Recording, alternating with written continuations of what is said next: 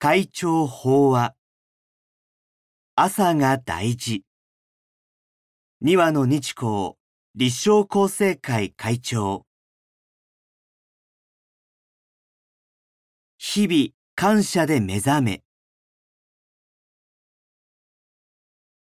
春眠や自母の懐にあるごとく佐藤春夫。春の朝のぬくもりと心地よい気分が伝わってくる一句です。だからでしょうか、漢詩に春眠暁を覚えずと歌われ、朝寝は春の季語になっています。たまにはそういう日があってもいいでしょうが、朝こそすべてと言われるくらい朝のありようは大切ですから、年度始めにあたり、一日のスタートである朝の意義を改めて考えてみたいと思います。まず自分のことから申し上げれば、私は今、毎朝4時に起床します。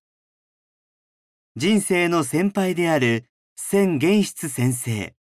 裏千家大総称に倣って始めた習慣です。ただ、最近では3時頃に一度目が覚めて、4時に設定した時計のアラーム音が鳴る前に自分で目覚まし時計を止めて起き出すことが多いのですが、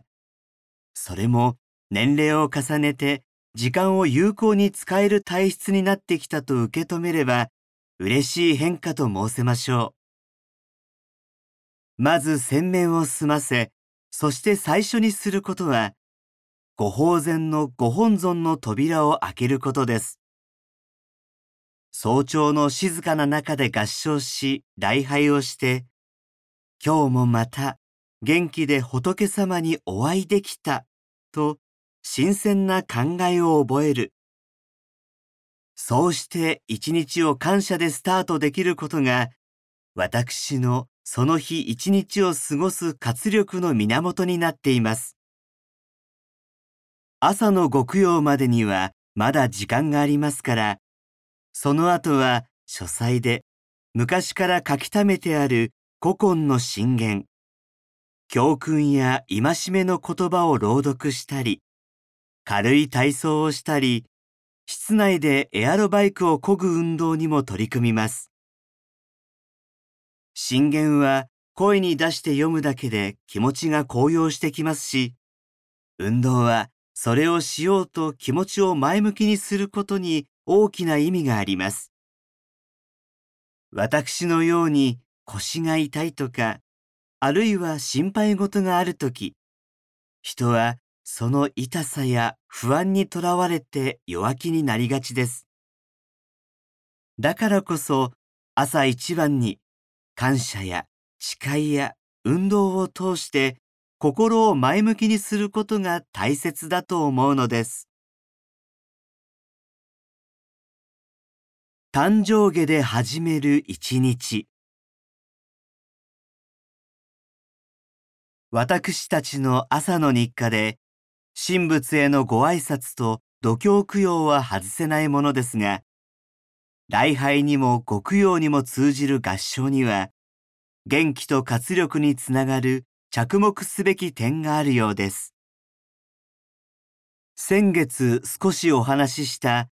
私が健康に関心を持つきっかけになった本に、両手のひらを密着させて、顔面の高さで合唱を連続40分間行うと、古代ギリシャの神門に、合唱して安守すれば万病を癒すとあるような手を作り、ローマの真珠で合唱は神に通ずと言われる手を作るとあります。また、その首相をもって行う5分間ほどの合唱は、その日の無病息災を保証するとも記されているのです。ただ、ここで大切なのは、長く合唱するということよりも、合唱礼拝が神仏に通じており、その敬虔な気持ちがストレスを和らげ、自然治癒力など潜在的な力を引き出す可能性があることです。まして、朝一番に真心を込めて神仏と向き合う合唱ともなれば、帰依心の深まりとともに、持ち前の活気がより呼び覚まされるのではないでしょうか。私たちは、そういう合唱を毎朝しているわけです。また、